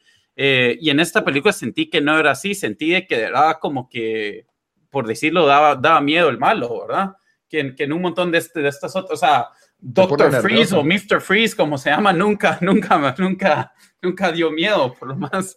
Sí, cabal, que... mi, mi, mi, pick controversial es Batman and Robin. Tiene los mejores pezones de Batman de toda la historia. no, pero esa, sí, esa película, y, y a mí me gusta, también me gusta el hecho de que las películas de cómics sean un poco más serias y un poco más oscuras. Y, y, creo, bueno, eso también viene porque esas se basaron, si no estoy mal, en, en, en Frank Miller. ¿Quién fue Bamba? No, las de, las de Frank no. Miller son... Superman versus Batman está basada en el... En Pero ¿quién Batman, es? Esa, esa, trilogía ¿en, ¿en, qué está basada? En el mundo de Nolan. Porque... Ese, fue, no fue basada en una saga, por así decirlo. No, no fue basada en saga. Ah, bueno, no, yo me, yo me confundí, pero, pero sí, pero yo sí siento que era, que, que, estuvo re bien hecho, que estuvo más oscuro, que, que hicieron Gotham bien, o sea, no fue como caricaturesco. A mí me gustó, sí, obviamente. Y lo ¿cierto? otro es que muchas películas, ponétele de cómics, el, lo, lo primero que lean es una de dos cosas, es, se parece mucho al cómic, al source material, o se alejó demasiado al source material, al cómic. Pero yo siento que aquí fue una historia propia de Nolan en el mundo de Batman y nadie se quejó, o sea, los fans de Batman lo vieron como que, como que si fuera otro escritor de, del cómic, y los que no son fans de Batman de los cómics, es una película de acción con protagonistas, antagonistas memorables, con Batman que sí es bien, como dice Lito, tal vez no es el, no se roba el show, por así decirlo, pero eso es lo que hace especial al mundo de Batman, pues, o sea, sin, sin Batman, uno tiene los, el mejor Rogues Gallery o, malos de toda la historia de los cómics. Eso es... Lo, cual lo hace más fácil para No, por eso, porque la gente que describió Batman en los cómics tuvo esa noción de, tener un mundo tan rico en diferentes personajes y motivos y cuestiones así. Entonces sí lo hace más fácil, pero eso no es, no es algo malo, por así decirlo. Ahora, yo voy a jugar un poco abogado del diablo, sí, pero para mí toda esta película es porque es una película de Nolan y Nolan sabe hacer buen cine y por eso y tenía un buen personaje, Batman, y le dio, eh, cierto, el Guasón, eh, Heath Ledger gana el Oscar por la actuación de esta película y cada vez que el Guasón sale te pones nervioso y es, es excelente la atención que maneja, las mecánicas que usa el Guasón para entrar para Batman. Y aquí donde yo hago nitpicking, porque la película es excelente, es a mi criterio, eh, está bien que las películas de Batman sean oscuras, pero no necesitas hacer un Superman oscuro, ni un Wonder Woman oscuro, ni un Aquaman oscuro, por favor y, creo que a veces la gente cree que el éxito está en que sean oscuras, pero yo pienso que un personaje como Batman necesitas una película oscura, los demás no. Y lo otro es de que las películas de Nolan... El, mundo Gotham, eh, o sea, Batman se presta a eso, o sea, y el mundo Gotham es, es, así, o sea, no es no es como, no es como Spider-Man, ¿verdad? Porque Spider-Man oscuro no, no, no iría con, con, cómo es eso en los cómics o en, las caricaturas. Y, ese sí fue un error de ya desarrollando el universo de Batman cinema, de, de cine. O sea, una de las cosas más entretenidas de leer un cómic en donde sale Batman y Superman es el contraste de, de worldviews, el contraste de mentalidad, el contraste cabal de Lucy, de, de, Lucy, de, Superman es esperanza, Batman es, temor y miedo, y ver ese, esa dinámica es lo que lo hace entretenido. No funcionó en Batman vs. Superman porque tenías a un Superman sin gracia y oscurecido y pálido y, frustrado. Entonces, eh, pero bueno, a lo que yo digo lo de Nolan es, no me parece el Batman del cómic. Ya, me parece otro Batman. O sea, no vi el mm. aspecto de. Pero también no han, habido tantos, tantos diferentes takes on Batman que no, o sea. Me, parece el Batman de Nolan, igual que el otro Batman me parecía el Batman de Burton. No me parece el Batman del cómic, que siento que ahí es donde me gustó el Batman de Ben Affleck. El Batman de Ben Affleck para mí parece el Batman del cómic, me recuerda al Batman del cómic eh, en, en, en la forma en que sus escenas de acción, las escenas de acción de Batman a mí no me terminan fascinando ninguna. Pues como te digo, las mejores escenas para mí son las del Joker o las de Bane. No sé, pero, pero ah, vos que has leído bastante de, de DC, o sea, mi impresión siempre fue que Batman, o sea, lo, han narrado tantos diferentes autores que, que, o sea, como hay diferentes Batmans hasta cierto punto, ¿no? Sí, Cabal, pues, y de hecho... El Batman de Adam West era muy diferente. no, pero incluso en los cómics cada escritor le da su toque y de hecho, o sea, leyendo Detective Comics comparado con la serie de Batman normal, o sea, tenés historias que, que, que es Batman es True Detective, es un es CSI, o tenés otras historias que es Batman es pura, es pura acción y eso, puras peleas. Eso quisiera yo ver más. Pero eso no... Batman no solo es, el, no solo es el mejor detective del mundo, pero también es, o sea, es muchas otras cosas más de las cuales se inspiró Nolan. Entonces yo creo que sí, Nolan hizo, lo, hizo esto, agarró la esencia de Batman del cómic y le dio su propio toque y, salió algo fantástico. No, y no, no, no me podría quejar yo de eso, por así decirlo. Bueno, ok, está bien. Entonces ahí la, la que para mí es, es, la, es, es, una excelente película de Nolan, pero de cómic para mí no, no se apega tanto al material, pero no puedo decir que ha sido una película mala para nada, es buenísimo. No, la fórmula del, de, la, de, la, película es, en esencia, la fórmula del cómic. Es un Joker que da, legítimamente da miedo, te pone nervioso. En los mejores Joker de los cómics es igual. Y tenés un Batman que a veces incluso en los cómics no se roba tantas páginas porque le dan más atención a Joker para crear ese, ese ambiente.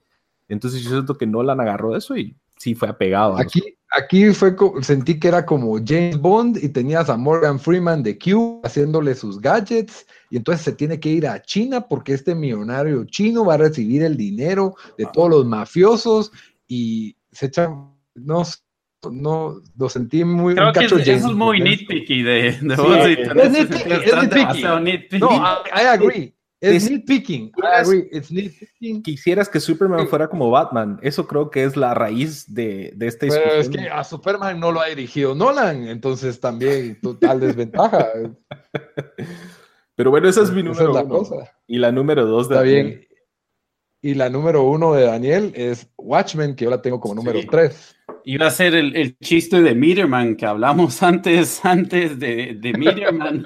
no sé si alguien la ha visto. Yo pensé que era Eddie Murphy. Me confundí, Lito, Lito fue el que me tuvo que decir de que no, era alguien parecido a Eddie Murphy. Pero... lo único que se parecen es que son negros, pero...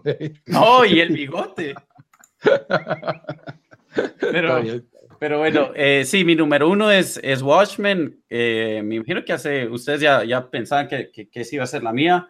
Eh, para mí es la mejor película de, de, cómics o graphic novels en, en, este, en esta instancia. Eh, otra vez, lo digo, yo nunca leí el graphic novel, así que no, no sé qué tan fiel fue la representación de, de eso. Eh, pero, como he dicho, a mí me gustan, me han gustado las, las películas de, así como de antihéroes y de temas oscuros, rated R, o sea, todo esto como que creo que Watchmen mezcla esto. Em, el, el, el, personaje Rorschach para mí es tan, es, eh, tan de abogado, me da tanto y, creo que mezcla un montón de personalidades y, y hasta cierto punto siento que es de, de los, y tal que debería leer el, el, el graphic si tanto me gustó la, la, película, pero está más hasta grounded en, en, en, en realidad hasta cierto punto. Em, sí, para mí sí, la, la, la, disfruté bastante. Otra película que, que, que, tengo el DVD. Sí, para mí Watchmen fue excelente. Zack Snyder hizo un excelente trabajo, el cual no pudo hacer con Superman, por cierto. Pero, pero sí, las, tiene, tiene excelentes personajes, bien dibujados cada personaje. Como decía Daniel, el personaje de George Rorschach, pero también tiene uno de los mejores villanos que tal vez la mitad de la película no sabes quién es el villano. Sí, el twist. Ozymandias. Spoiler alert, sí.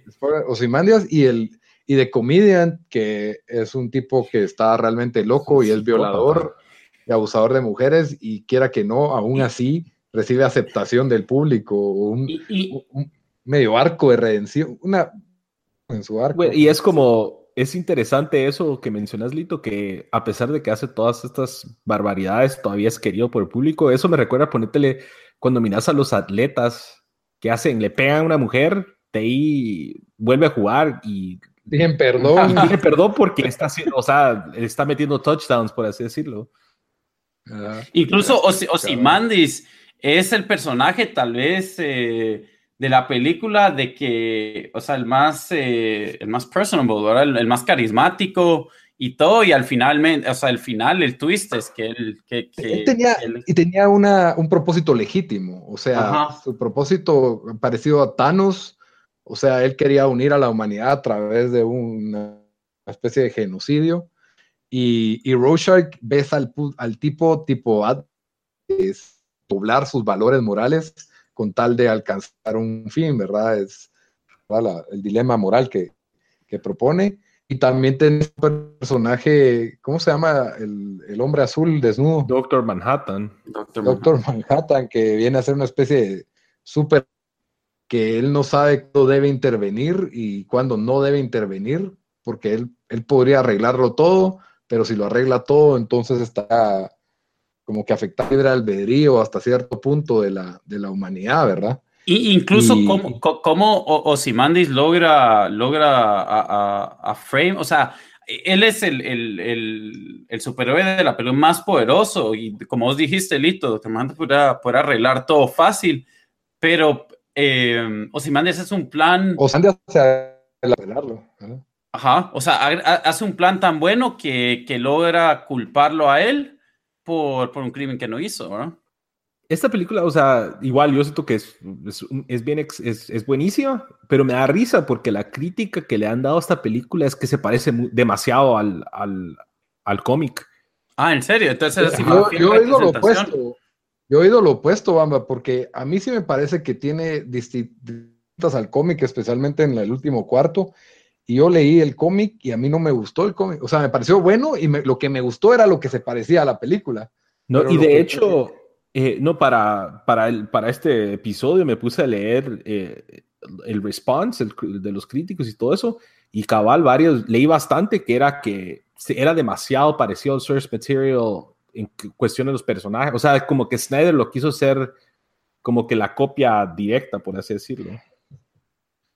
Sí, pero la película tiene, también tiene un montón de quotes así memorables, ¿verdad? It's 3 a.m., let's do something stupid. Cuando está Night Owl y, ¿cómo se llama? La chava y que y salen a pelear contra el crimen a las 3 de la mañana. Cuando está um, Rorschach encerrado en la cárcel, you're locked in with us. Y él les dice, you're locked, on, you're locked in with me. Yo creo que más que, o sea, sí agregaron como que extra diálogo y todo, pero era como que frame by frame.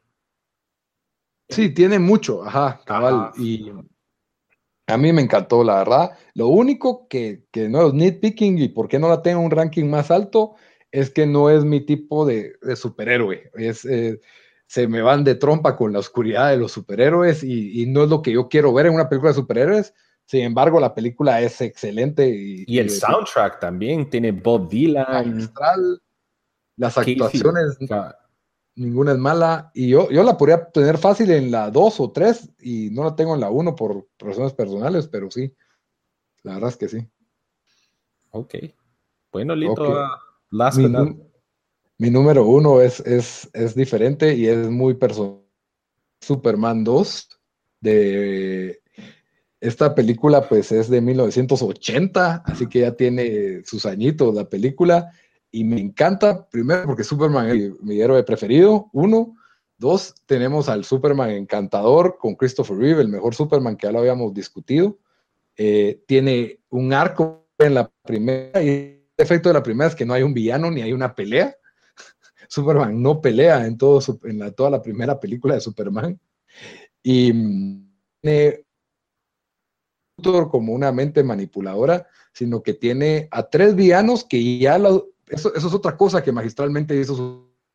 Preparó la secuela antes de que saliera, porque cuando uno iba a ver Superman 1, la primera escena es de Marlon Brando encerrando a estos tres eh, criminales, que es el general Zod y sus dos secuaces, Ursa y no me acuerdo el nombre del grandote.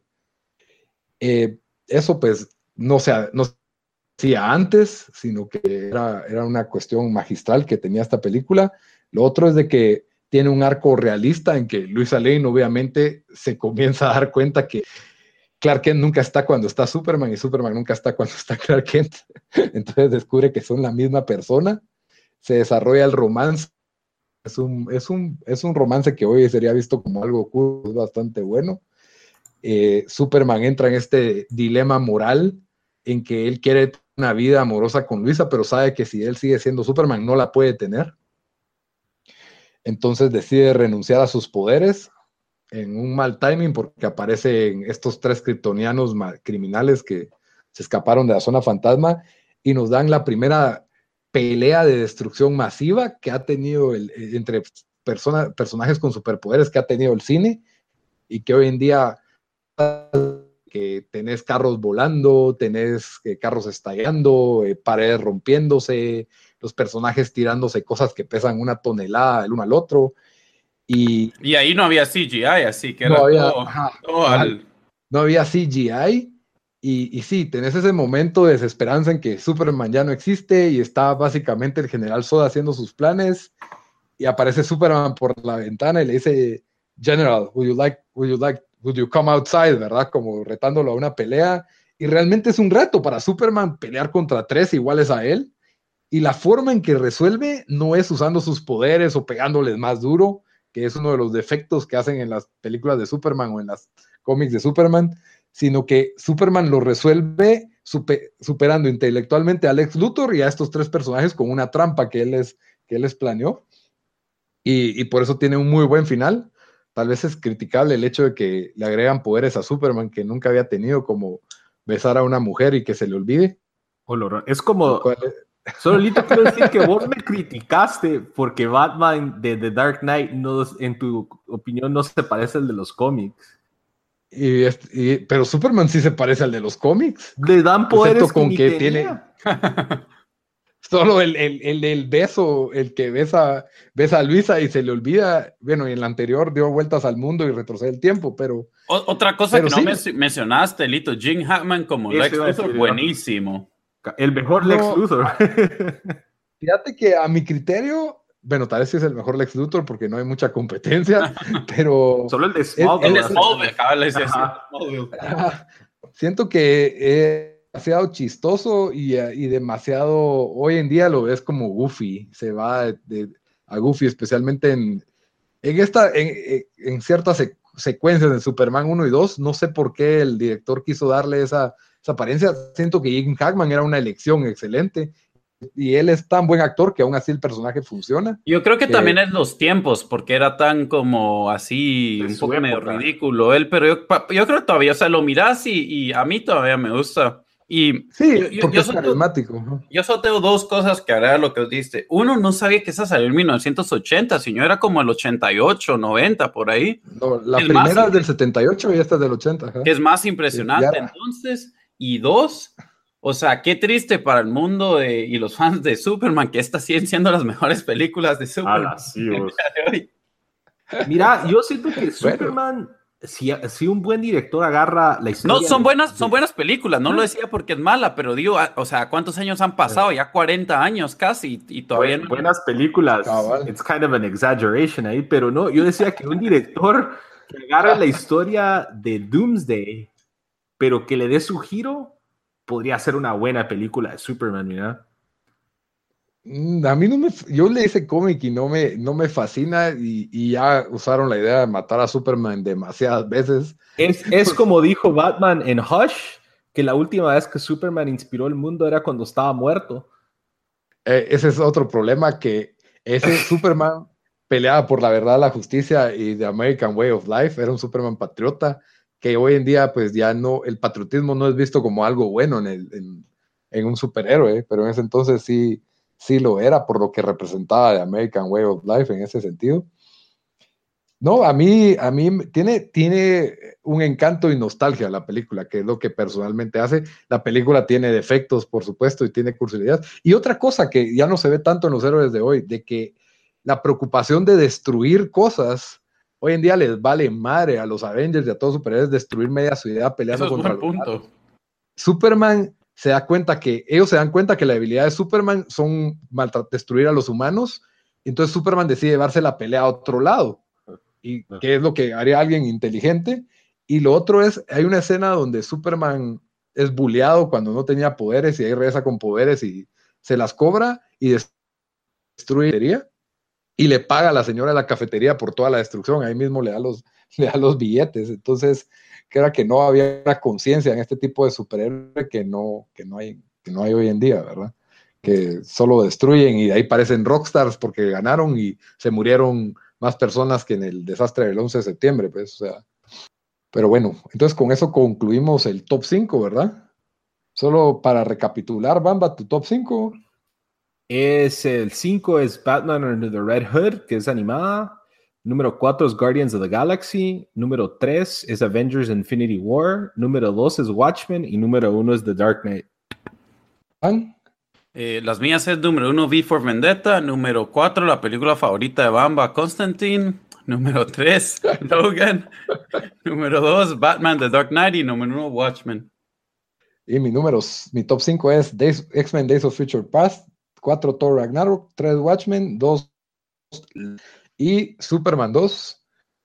Eh, con eso estamos concluyendo nuestro segmento central del show y de forma muy breve, porque ya el reloj nos está comiendo, ya nos comió de sobra, nos vamos a las recomendaciones de la semana. Bamba, tu recomendación. Ok, siguiendo aquí con el tema de los cómics, eh, mi recomendación es un cómic que se llama East of West. Es de la empresa Image Comics. Es básicamente un como un western mezclado como con ciencia ficción en un universo como Cowboys de algo así, pero no tanto. Eh, básicamente se trata de que eh, es, un, es un mundo en donde Estados Unidos, eh, la, la, guerra civil, pues continuó, o sea, nunca hubo una, un vencedor y Estados Unidos está dividido entre seis, son como que seis países, es la Unión, los Confederados, un como país de, de negros, un país de nativoamericanos y chinos y uno y Texas se separó. Y básicamente se trata que están los cuatro, eh, ¿cómo es que se dice? De, los cuatro jinetes del apocalipsis, ¿eso es correcto? Sí, sí, sí. Entonces uno se revela que es la muerte, entonces eh, los otros tres lo quieren matar, pero al mismo tiempo los, los, encargados de esos países están como que en complot porque ellos quieren cumplir con una profecía de darle el fin al mundo. Entonces necesitan que los otros tres maten a la muerte y la muerte no quiere, por, tiene sus razones. Eh, el, arte es muy, muy bonito para hacer una historia como que sombria, es bien colorido y se me hace un cacho si, si les gustó, o sea, el arte como de saga, es algo parecido y la verdad muy bueno. Yo siento que esta podría ser una serie. Creo que no, Bamba, yo creo que sí la iban a hacer, pero tenían, creo que problemas y controversias con el hecho de que iban a sacar como que personajes del, de confederados y la bandera confederada y que eso no, no estaba cool sacarlo en la tele así de fácil porque no es políticamente correcto sacar como que nazis en la tele hoy en día, casi que a menos de que hagas una película de la Segunda Guerra Mundial, ¿verdad? Bueno, Entonces, creo que eso, eso fue lo que causó controversia, si, si no estoy mal en algo que leí que querían hacerlo, pero estaban teniendo problemas con estudios y con eso de que no, el cómic quiere apegarse a, que hay un ejército confederado y en el otro es como que tenemos que hacer un twist con eso porque no es aceptable, algo así. Sí, parece que Amazon creo que está tratando de sacar esta lista, pues, a ver si la hacen. A ver, sí, ok. ¿Y Dan, tu recomendación?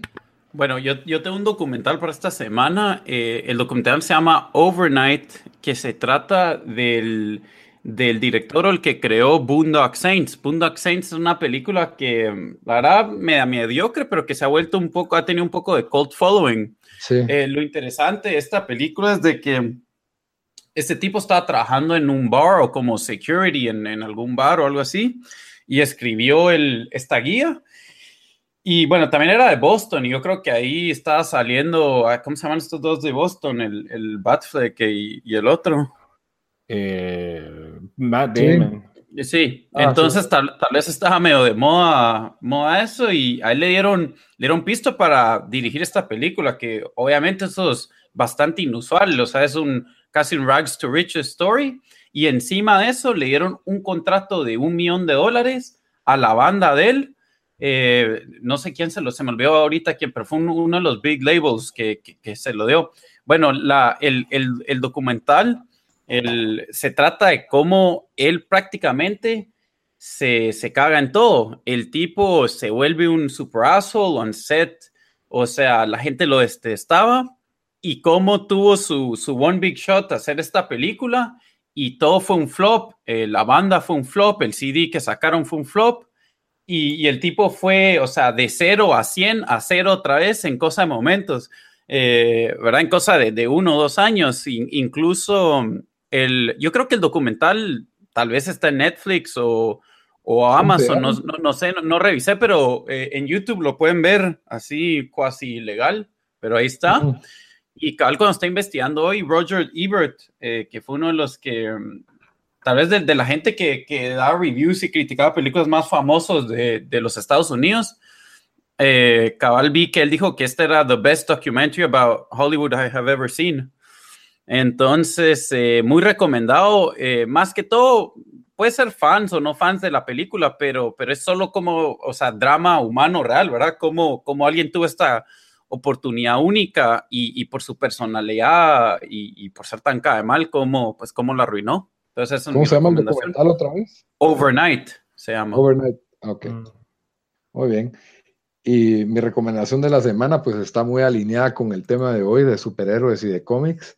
Es una caricatura para los que decían de que no hay una buena película de Superman en los últimos casi que 40 años, porque sí, es una caricatura de Superman, se llama Superman versus The Elite, que la verdad me gustó mucho, es, eh, me pareció un poco diferente a la línea de Superman, pero tiene los elementos que, que me gustan de él, porque mantiene a un Superman de cómic, un Superman que tiene relación con Luisa, y es un Superman en este mundo millennial donde sus actos de nobleza y su forma de ser Boy Scout ya no es apreciada por el mundo, ya la gente se siente juzgada por él y hasta cierto punto aparecen estos nuevos superhéroes que son más hip y más cool y que todo lo quieren resolver más rápido y como Superman trata de interactuar con ellos, volviéndose, ellos se paran volviendo en villanos hasta cierto punto, ¿verdad?